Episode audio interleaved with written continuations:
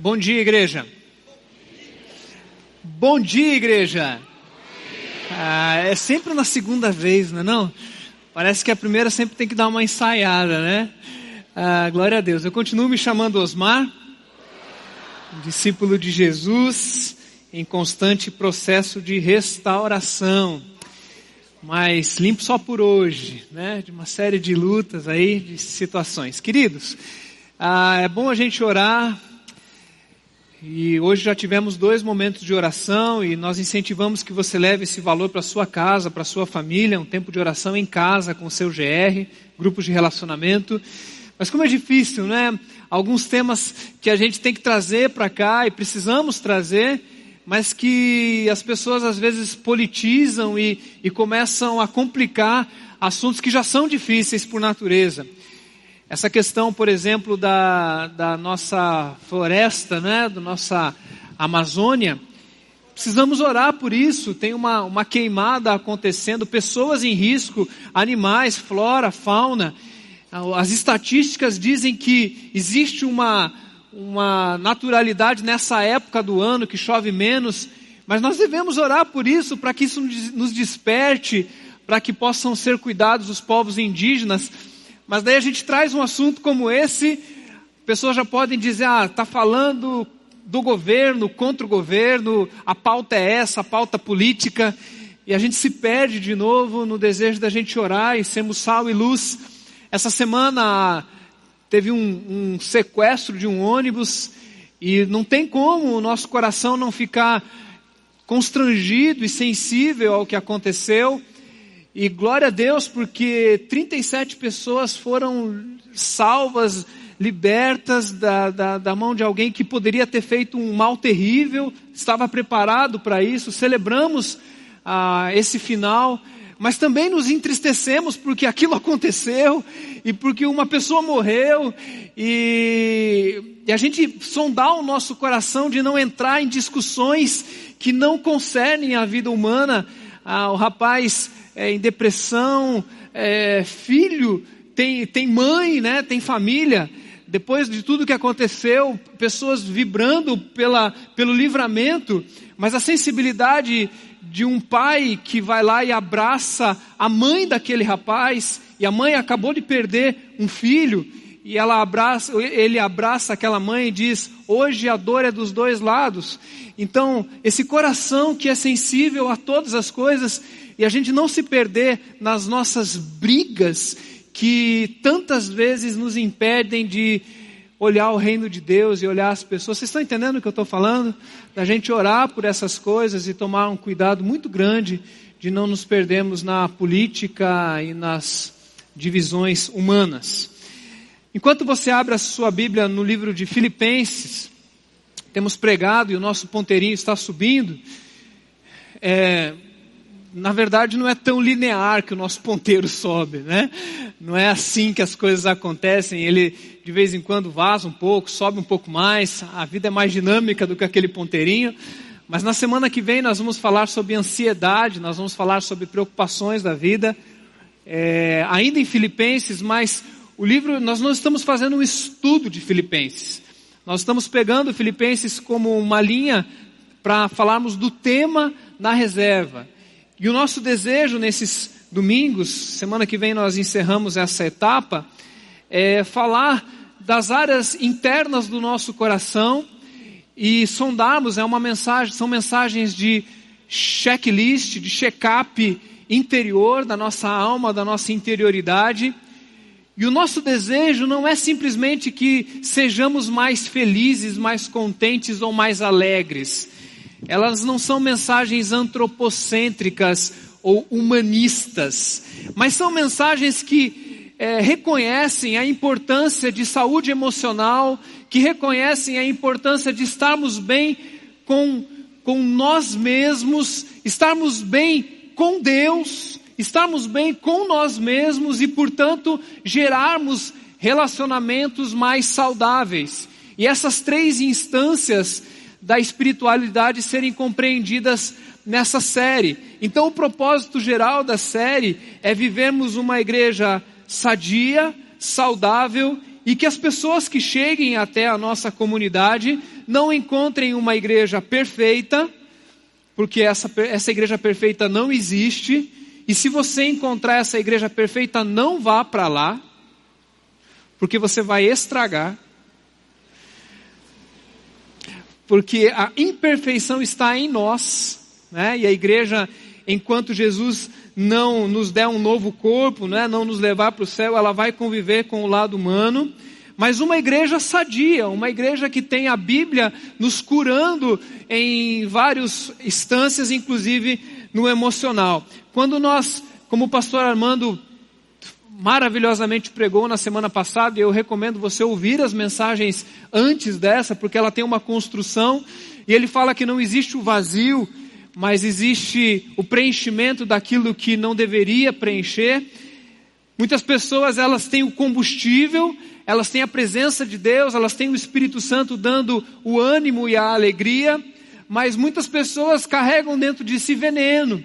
E em vez do combustível, elas carregam coisas que fazem mal para elas mesmas, aquilo ah, destrói a sua vida, a sua disposição, e inclusive isso causa males para os seus relacionamentos.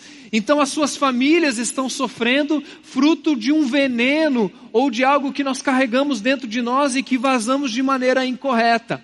Por isso a importância de nós pararmos um pouquinho nesses domingos e olharmos para esse conteúdo para que os nossos relacionamentos, nossos relacionamentos sejam abençoadores.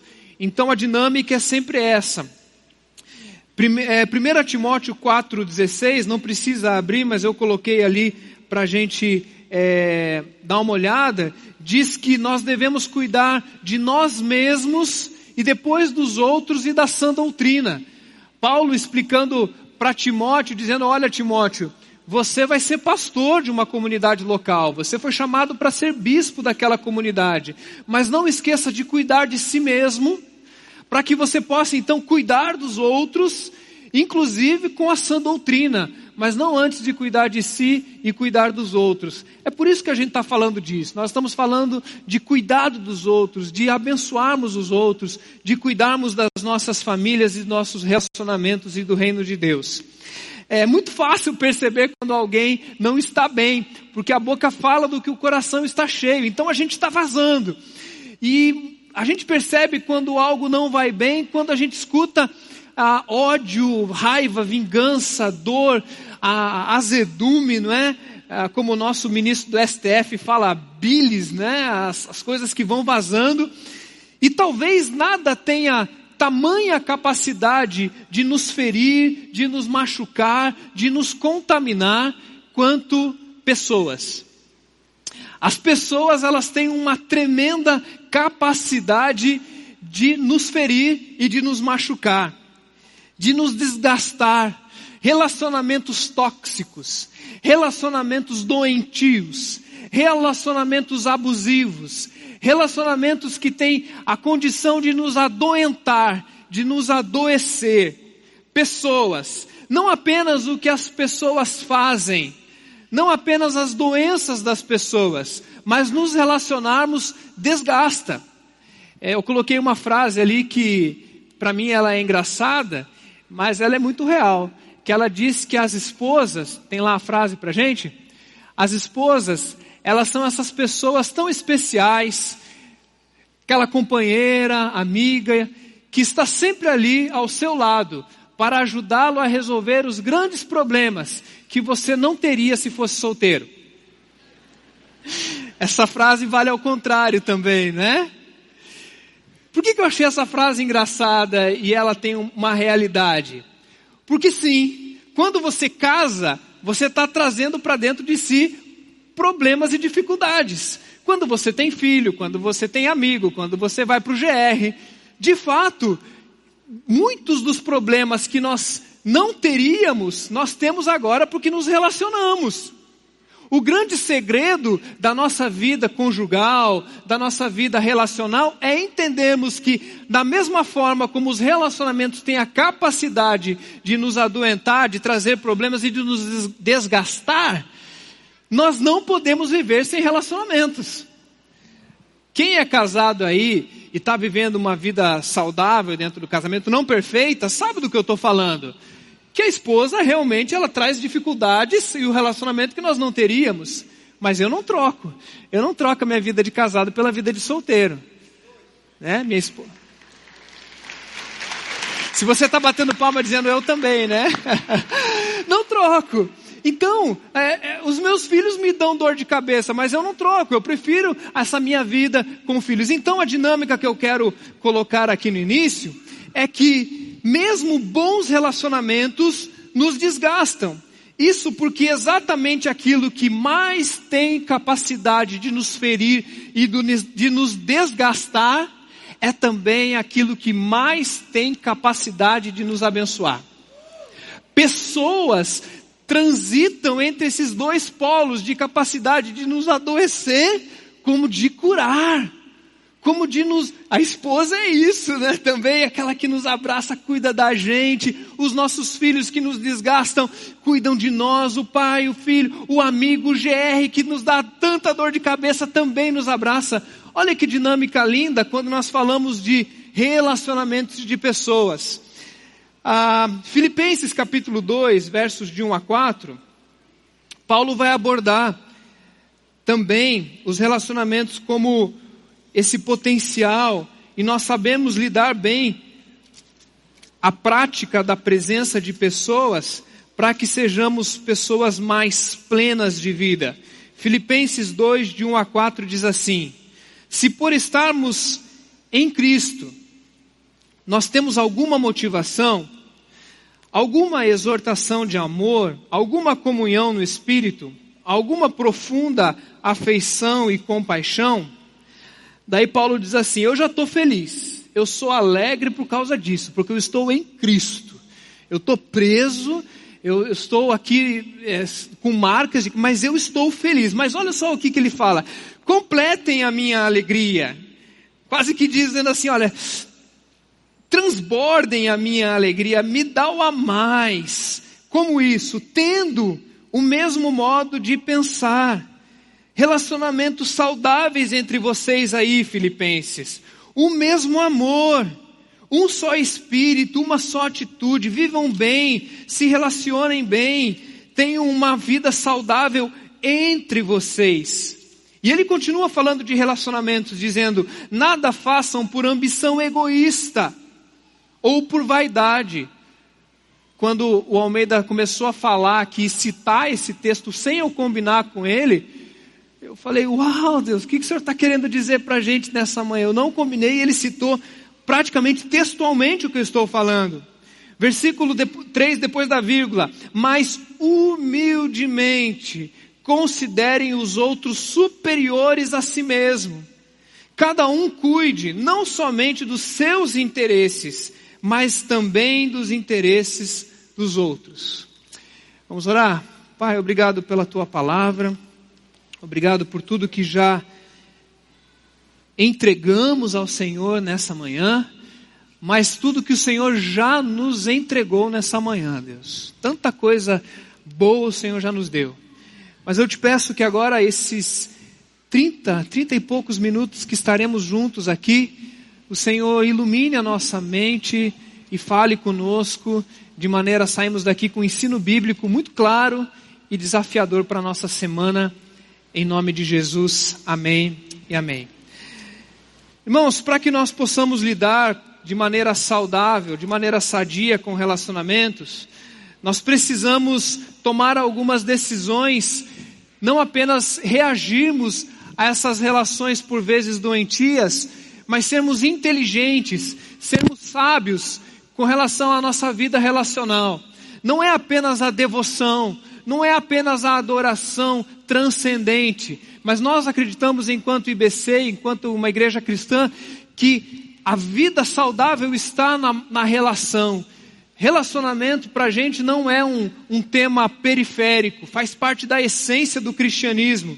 Jesus veio em carne, como nós cantamos, e habitou porque ele entendia a importância do toque, da relação, do olho no olho, não apenas da voz que fala no monte, como Moisés, ou, ou na, na, na, fumaça que descia no acampamento lá no Êxodo, mas Deus ele encarnou, ele nos olhou nos olhos e, e se relacionou conosco no, no nível da humanidade. Então a primeira coisa que nós precisamos entender para que tenhamos relacionamentos sadios e saudáveis é fortalecer a nossa identidade em Cristo. Paulo inicia a sua carta falando que, que ele está em Cristo que ele sabe quem ele é, que ele tem uma relação que se inicia a partir do que ele conhece de Deus e de Cristo.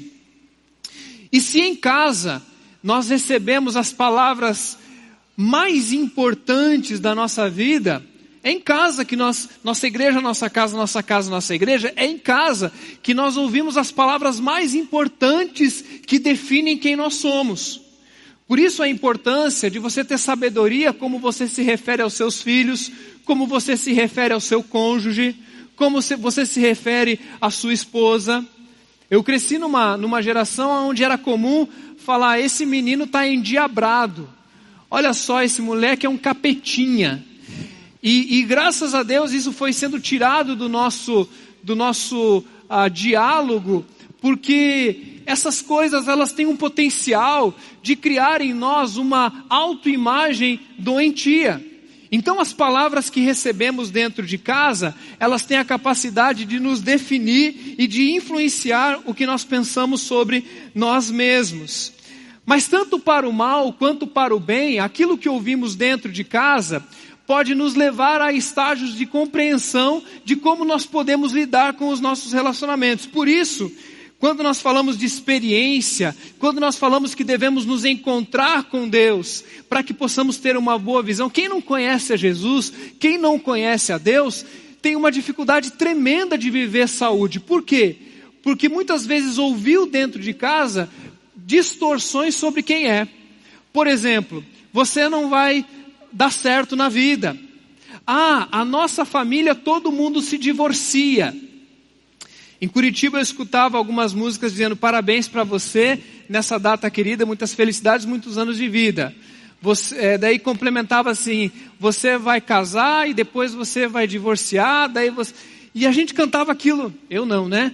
Com uma tranquilidade, como se tivéssemos então proferindo palavras que eu não entendo que necessariamente é maldição ou bênção a ativação espiritual, não, mas criando um contexto de, de, de emocional que vai prendendo as pessoas numa, numa prisão é, aonde parece que você já ensinou a ser daquele jeito.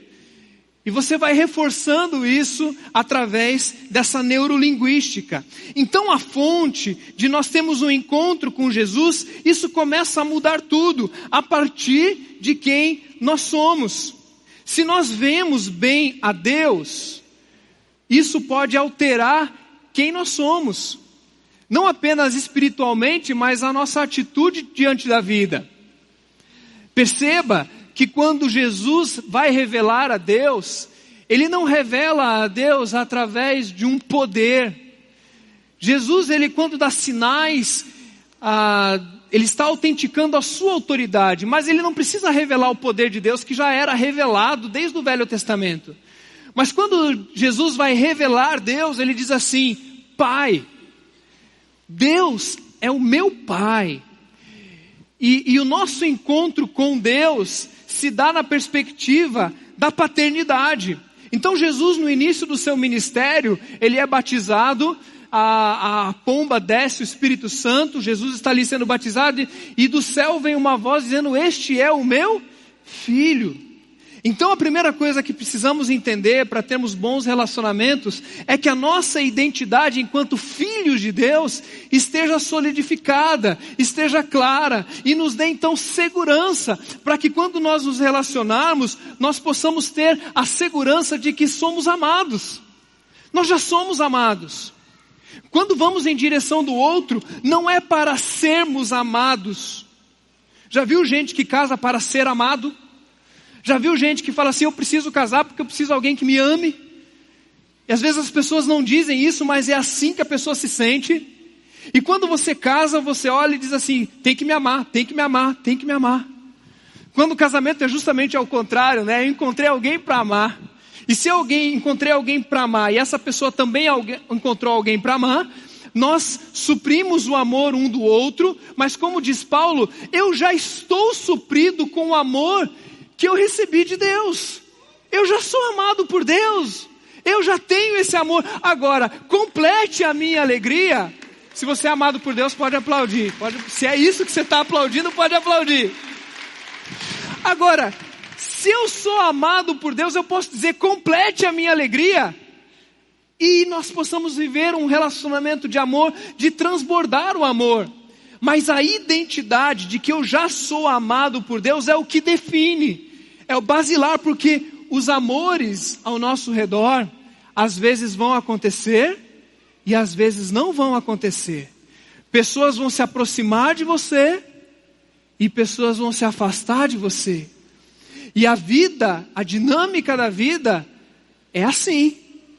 E apenas quem está firmado no amor que recebeu de Cristo naquela cruz consegue se manter estável, equilibrado na sua relação com os outros. O texto fala de egoísmo, o texto fala de vaidade. E o que é vaidade ou vanglória? É a necessidade da aprovação, é a necessidade de suprir uma carência nós vamos nos mudando, nos moldando, nos conformando e nos deformando para agradar pessoas. E à medida em que nós queremos que os outros no, nos aceitem, nós vamos virando quem nós não somos, e, e para que essa vaidade de sermos elogiados.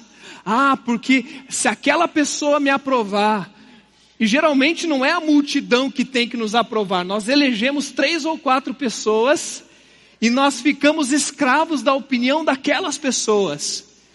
E dependendo do que elas dizem, nós vamos reagindo, nos deformando, a ponto de nem mais sabermos quem nós somos.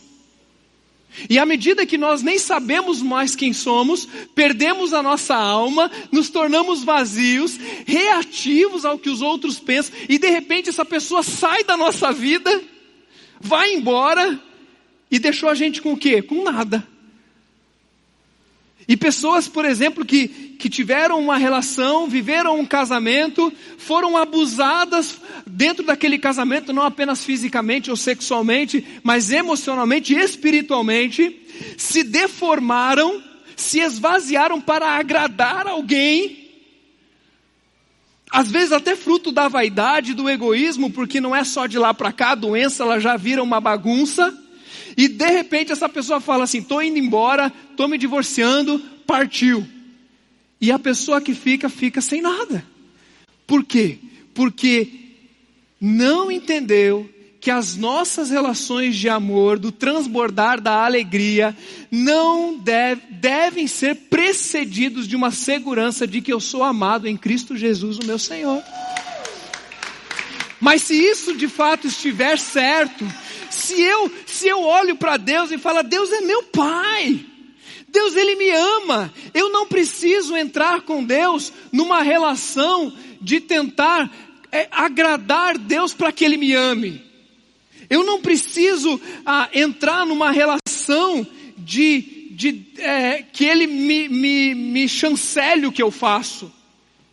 Gente, isso é maravilhoso, isso é libertador. Você pode fazer a pior coisa do mundo, Deus te ama. Você pode fazer a melhor coisa do mundo, Deus te ama do mesmo jeito. O amor de Deus ele é perene, ele é constante.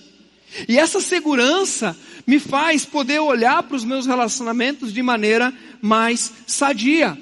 Paulo, no versículo 15 desse capítulo 2, ele vai falar que nós devemos ser filhos amados, entender a compreensão da filiação. Mas mais do que isso, no versículo 22, Paulo diz que a relação que ele teve com Timóteo foi uma relação de paternidade. Então ele ministrou paternidade física com Timóteo. Timóteo olhou para Paulo como seu pai na fé. A sua paternidade de Paulo a, a, a, aponta para a paternidade de Deus. Timóteo se torna alguém mais saudável e sadio e ele vai cuidar de pessoas. não antes de entender a paternidade de Deus e de Paulo abençoá-lo. Por isso, não apenas você precisa entender, e por mais, querido, que ah, você não tenha tido um bom referencial de pai, de gente que te elogiou, que cuidou de você, talvez gente que machucou você e que fez um desserviço, mas você deve buscar então a paternidade em Deus. Mas aqui fica o desafio para você também poder ser exemplo referencial de cuidado, de amor, de provisão, de paternidade, de maternidade, de segurança de que as pessoas são amadas por Deus. Cuidado com o que você diz, cuidado como você trata, porque esse sistema pode ser doentio, porque talvez um dia você recebeu doença e você está vazando doença. Isso só muda no dia em que você olha para a cruz e fala assim: eis que tudo se fez novo, as coisas velhas já passaram a partir de mim a partir de agora, saúde vai ser gerada, porque eu sei quem me ama. Vaidade. Você pode falar a melhor coisa de mim, eu falo menos, menos. Você pode falar a pior coisa de mim, eu falo assim, não sou tão ruim assim não. Porque a minha identidade está em Cristo. Eu não preciso. Se bem que a gente quer, né? E a gente gosta, né? Pode vir depois, né? Desde a segurança. Segunda coisa, aprenda a fechar ciclos. O que, que significa fechar ciclos? Só quem realmente sabe quem é e é capaz de encarar os seus relacionamentos difíceis de maneira sadia, só essas pessoas que têm essa segurança de quem é, conseguem ir para o seu passado ou ir em direção dos relacionamentos difíceis de maneira curadora, de maneira abençoadora. Eu lembrei da figura de Jacó, que conviveu a sua vida inteira com estigma. O Jacó, o problema dele não era só do que ele fazia, mas de quem ele era. E Jacó teve problemas de relacionamento profundos com o seu pai, com a sua mãe, com o seu sogro, né? e especialmente com o seu irmão. Jacó ele tinha um problema de relacionamento familiar, era alguém adoentado pelos relacionamentos a vida inteira, mas ele tinha uma promessa, Deus tinha se pronunciado dizendo quem ele era. Ele seria pai de uma grande nação, junto com o, o, seu pai, o seu avô. Jacó tinha sobre ele um, uma, uma, uma determinação de Deus, né? uma vocação de Deus. Deus disse, vai ser. E ele já tinha isso muito claro, contudo, ele vive uma vida doentia. Até o dia em que Jacó é levado a um vale de Jaboque. E ele é trazido para um cantinho, como uma série de mensagens como essa. E ele vai para o cantinho e Deus fala assim: passa todo mundo, fica só você nesse vale. E daí Deus pergunta: Jacó, você sabe quem é você? Qual o seu nome, né? E ele briga, briga, briga. Interessante esse texto, né? Deus quer abençoar. Amém? Você quer ser abençoado. Amém? Por que, que às vezes não acontece? Está percebendo? Deus quer, eu quero. Às vezes não acontece. Muitas vezes não acontece porque nós estamos falando nessa série, e hoje eu estou falando porque às vezes existe um probleminha na nossa compreensão de quem somos com relação ao outro. E daí vem uma mensagem como essa e desfaz esse nó. E você que quer ser abençoado recebe a benção de Deus e começa a viver uma vida mais plena, glória a Deus. E o que que Jacó vive com, com, com Deus ali? Ele fala assim: olha, você é príncipe. Agora você não vai ser chamado mais Jacó, você é meu Israel, príncipe de Deus. Uau! Agora eu sou Israel, eu vou dar o um nome para essa nação até 2019, vão chamar Israel, porque eu sou príncipe. Aleluia! Legal, Jacó? Agora, Jacó, vai consertar o problema com teu irmão. Mas ato contínuo, ele sai dali, ele vai encontrar com Esaú. E ele está morrendo de medo de encontrar com Esaú, ele vai mandando presente, ele divide o grupo que se Esaú matar esse canta eu corro para cá, ele morre de medo, mas alguém que já tinha a sua compreensão de quem era, Israel, de Deus príncipe, uma promessa sobre ele, agora vai em direção a Esaú. E o texto é lindo porque ele diz, está ali acho que projetado, que Jacó ele vai em direção de Esaú e ele se prostra sete vezes. A, a menção aqui para mim e o link com o texto é de que Jacó se humilhou. Mesmo Jacó sabendo quem ele era, príncipe, e a, e a, e a promessa estava sobre Jacó e não sobre Esaú, Jacó não teve dificuldade de olhar para Esaú como se Esaú fosse maior do que ele. Jacó sabia que não. Mas ele era tão seguro da promessa que ele não tem problema de se humilhar. Você está entendendo como muitas vezes a gente tem muita dificuldade de se humilhar porque a gente não sabe quem a gente é? E a pessoa que é crente, que sabe quem é Jesus, que sabe o que Jesus fez na cruz, que te deu a identidade, a gente não tem dificuldade nenhuma de dizer, pode passar na minha frente. Eu peço perdão primeiro. Você errou primeiro, mas eu peço perdão primeiro, porque Jesus já me perdoou, eu sou amado, eu sou filho. Eu peço perdão primeiro. Eu não preciso que você me autentique, não preciso. Eu estou na cruz, já eu posso me humilhar e começar a saúde lá em casa por eu pedindo perdão. E o pai, mesmo sabendo que é autoridade sobre os seus filhos, e é, e nunca deixará de ser, pode se humilhar diante de um filho e dizer: Você me perdoa? Uau! E os humilhados serão? E quem quer ser o maior? Vocês estão entendendo o, o, a palavra de Deus vazando em nós, mudando as nossas vidas, os nossos relacionamentos? Ah, eu estou com um problema no meu GR. Aquela pessoa sempre faz a coisa errada. Você tem a identidade em Cristo, você é filho de Deus. Jesus te perdoou vai lá, se humilhe sete vezes. Sete vezes. Setenta vezes sete. Olha o sete, que coisa linda. E daí, Jacó, ele vai lá, se humilha, e sabe o que Esaú faz? Abraça e beija, os dois choram junto. Isso dava uma série do Netflix. Eu fico imaginando se, Jacó, se Esaú não queria matar Jacó, e quando ele chegou ali, eu falei assim: eu não posso matar esse cara porque ele me constrangeu, ele me quebrou. Aleluia! A gente agora vive saúde porque alguém que recebeu a identidade em Deus conseguiu se humilhar, largou vaidade, largou egoísmo, teve a humildade de se colocar diante do outro como alguém menor e Deus quebrou algo no coração. Talvez o seu casamento precisa ser salvo por alguém que tem a identidade em Cristo muito clara e que vai perdoar 70 vezes 7. Irmãos, quando alguém me diz assim, mas Osmar, a pessoa abusou de mim, a pessoa ah, deu todos os motivos para separar, e infelizmente, infelizmente o, o divórcio, ele é colocado na Bíblia como algo que Deus é, nunca não, fez para isso, o casamento não é para isso. Mas a gente sabe que em algumas situações, infelizmente, não tem mais como andar juntos.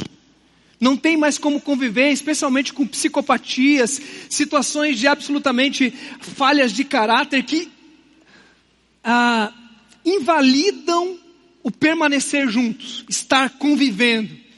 E Eclesiastes diz que tem hora de aproximar e tem horas de Alguns relacionamentos são tão doentios que você fala, amigo, vamos, vamos dar um tempo aqui, porque não está legal. Vamos, vamos separar um pouquinho a, a, a, o contexto aqui, porque mesmo eu com a identidade em Cristo, a coisa não está andando. Isso não significa que mesmo em casos de divórcio, nós estamos autorizados a não perdoar pessoas. Todos que passarem pela nossa vida devem ser perdoados. E ainda que o nosso tipo de relação com a pessoa que foi perdoada tenha que mudar, porque existe uma doença e a pessoa não pode conviver com você, porque isso faz mal para ela. Quantos estão entendendo o que eu estou falando? Isso faz mal para ela. Então você sabe que você precisa dar um tempo, você precisa afastar. E às vezes até para sempre não tem mais como ser como era antes. Deus pode fazer, mas às vezes não faz. E você tem que ser sábio para fazer isso. Isso não invalida que você deve aprender a perdoar em todo momento. E se Deus quiser colocar junto de novo, Ele coloca. Mas o teu coração está pronto para isso. E por último, eu preciso encerrar, né, Almeida? Mas vamos lá. Quem está acordado aí, bate palma uma vez. uma vez só, assim, para saber que está acordado, né? Último. Abra-se para novos relacionamento. De vez em quando eu faço isso, é uma vez só assim para saber se está acordado, né? Abra-se para novos e antigos relacionamentos. A gente cantou uma música que diz assim: os nossos amigos são a nossa riqueza. E eu andei conversando essa semana com algumas pessoas sobre o que é mais importante nós temos na vida: irmãos em Cristo ou amigos? Irmão se torna amigo ou amigo se torna irmão? E eu achei base bíblica para as duas coisas. De ah, amigo, irmão, que dentro da tua relação de igreja somos irmãos, de repente um desses irmãos se torna o seu amigo. Irmãos, gente, é todo mundo embaixo da tenda, somos irmãos. Amigos são três ou quatro, às vezes a vida inteira meia dúzia.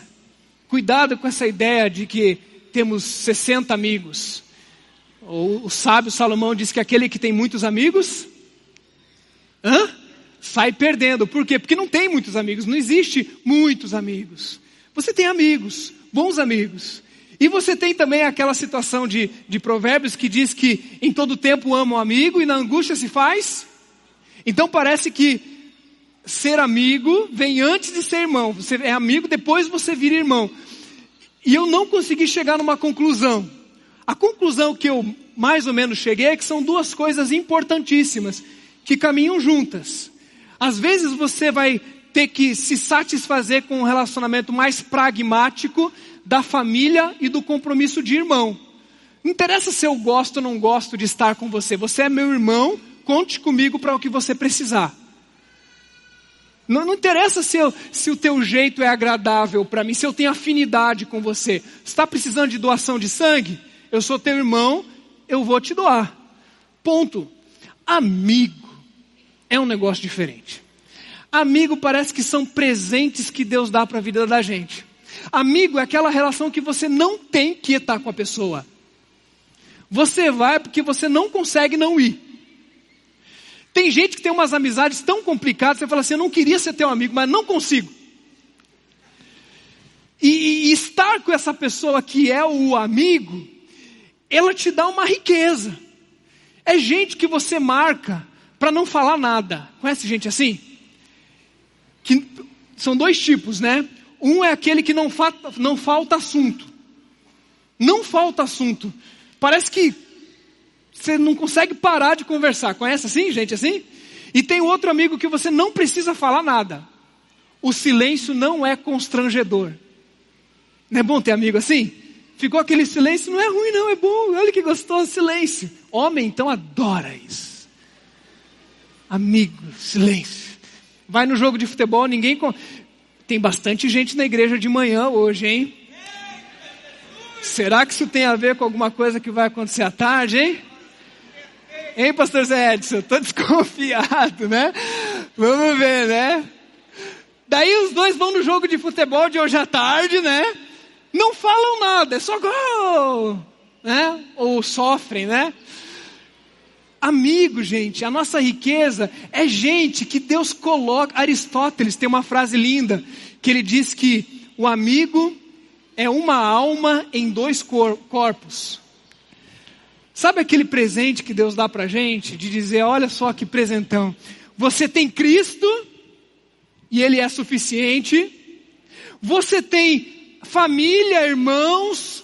Não interessa se você gosta ou não gosta, você vive o relacionamento de compromisso. Mas Deus nos dá o privilégio de termos amigos. Você tem bons amigos? Você cultiva a amizade como uma prática espiritual? Tem gente que ora, ora, ora, ora, e daí Deus fala assim: vá conversar com alguém. Pede perdão, vá, vá confessar para alguém. Tiago 5,16 CR. Amigo, confessa as culpas uns aos outros. Acha alguém que você pode falar ou não falar, a pessoa vai escutar. Seja alguém para esse alguém.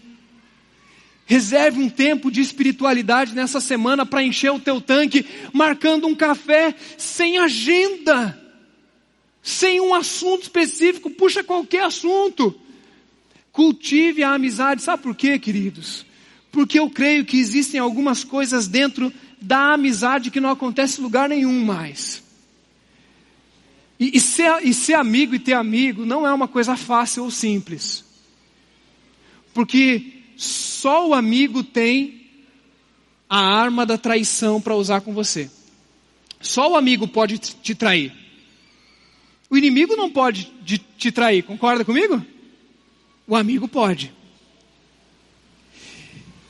E Jesus, e aqui eu termino com Jesus, em João 15 ele diz assim: ah, Já não os chamo servos, porque vocês obedecem o que eu faço, o que eu falo, mas agora eu chamo vocês de amigos, porque vocês me conhecem.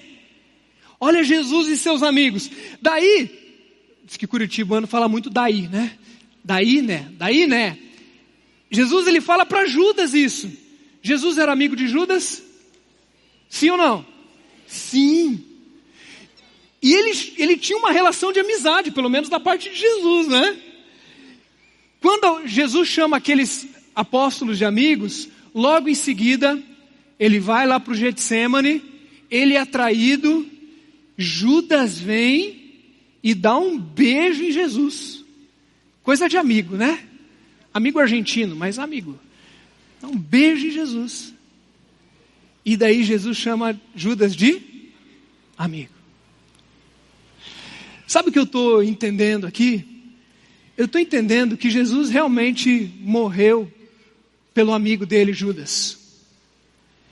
E Jesus, ele não teve dificuldade nenhuma, Filipenses capítulo 2, de abrir mão de toda a sua glória, se esvaziar e não ter por usurpação ser igual a Deus, mas morrer e morte de cruz, para que ao nome de Jesus todo joelho se dobre, toda língua confesse que Jesus é o Senhor. Ele não teve dificuldade nenhuma de olhar para Judas e dizer: Eu vou morrer por você, miserável. E você é meu amigo, e quando você olhar naquela cruz, você vai ver que um amigo morreu por você. Eu estou conversando hoje aqui com pessoas que precisam de amigos. Eu estou conversando hoje aqui com um auditório que precisa sair daqui dizendo: eu preciso arranjar um amigo, eu preciso. Para você arranjar um amigo, seja amigo. Não force amizade, pelo amor. Não force amizade, né? Não force amizade.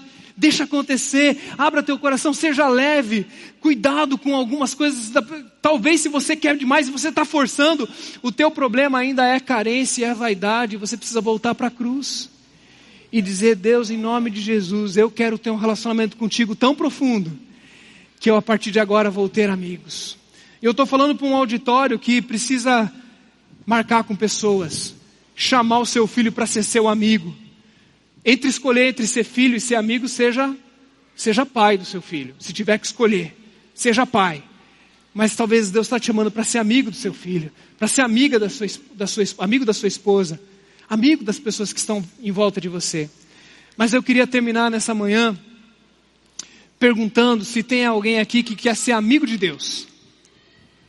Porque o Jesus amigo, o Deus amigo em Jesus, morreu por você. Ele abriu mão de toda a sua glória e subiu numa cruz e foi para o final da fila da humanidade como um maldito que levou sobre si todas as nossas culpas, se tornou alguém traído, traído pelos nossos pecados e morreu para te chamar de amigo.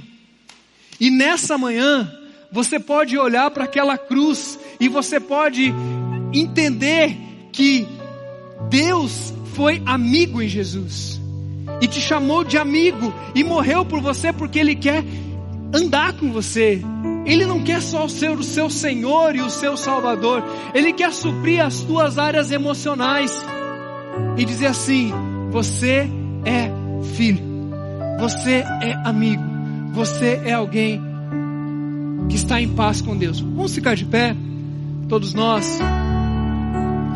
E eu gostaria de perguntar se tem alguém aqui nessa manhã, que nessa manhã entendeu que se não estiver em Cristo, conectado na fonte que é Cristo, a sua identidade em Cristo, nada vai acontecer. E a maneira como Cristo se oferece para você hoje, Deus se oferece é dizendo: Eu quero ser seu amigo, porque eu morri na cruz, porque eu te chamei de amigo mesmo você sendo pecador, mesmo você sendo quem você é, traidor. Alguém nessa manhã quer dizer, pela primeira vez, eu corajosamente aceito Jesus como meu Senhor e Salvador e eu me reconcilio com o meu amigo. Alguém, aleluia! Glória a Deus, querido! Glória a Deus. Amém. Alguém mais quer receber esse abraço de Jesus dizendo: Você é meu amigo, você é meu filho, você tem tudo que você precisa em mim. Cura isso em nome de Jesus. Segundo, segundo chamado, você que já tem Jesus no coração, essa manhã se sentiu amado, quer dizer: Deus me abraça de novo, Deus me abraça de novo, me abraça de novo, me abraça de novo. Amém. Você hoje foi chamado para ir atrás de pessoas, pedir perdão, oferecer perdão, começar por você. Levanta a mão aí no seu lugar, nós queremos orar por você também. Amém. Amém. Vamos orar?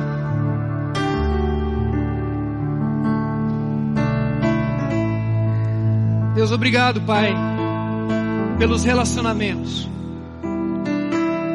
Obrigado porque eles trazem consigo problemas. Mas eu não troco os problemas do meu casamento por estar sem minha família. Eu não traco, tra, troco os problemas da minha igreja por andar sozinho como discípulo. Deus, eu não troco traição e o problema dos meus amigos para andar sozinho nessa vida. Deus, eu quero te pedir que hoje o Senhor se revele, Pai, amigo para todos e cada um de nós. O Deus que veio, o Deus que nos abraçou, que olhou nos olhos. Deus nos dá força para fechar ciclos. Talvez procurar um ex, talvez procurar um ex-chefe fechar. Não tem problema em se humilhar, porque Cristo se humilhou. Talvez fechar para se distanciar da maneira correta, mas talvez fechar para começar de novo, de maneira que escandalize o inferno. E Deus nos dá família, irmãos, nos dá paternidade em Cristo, que sejamos pais espirituais como Paulo foi para Timóteo mas nos dá amigos, Deus. Que sejamos amigos. Porque os amigos são nossa riqueza. Ainda que possamos passar por processos de traição. Mas que até nessas coisas o Senhor possa glorificar o teu nome. E possa fazer o constrangimento quebrar corações. Obrigado por essa manhã de ensino. Obrigado por essa manhã de cura. Continua a nos encher em nome de Jesus. Amém. Amém. Sua morte ali na cruz.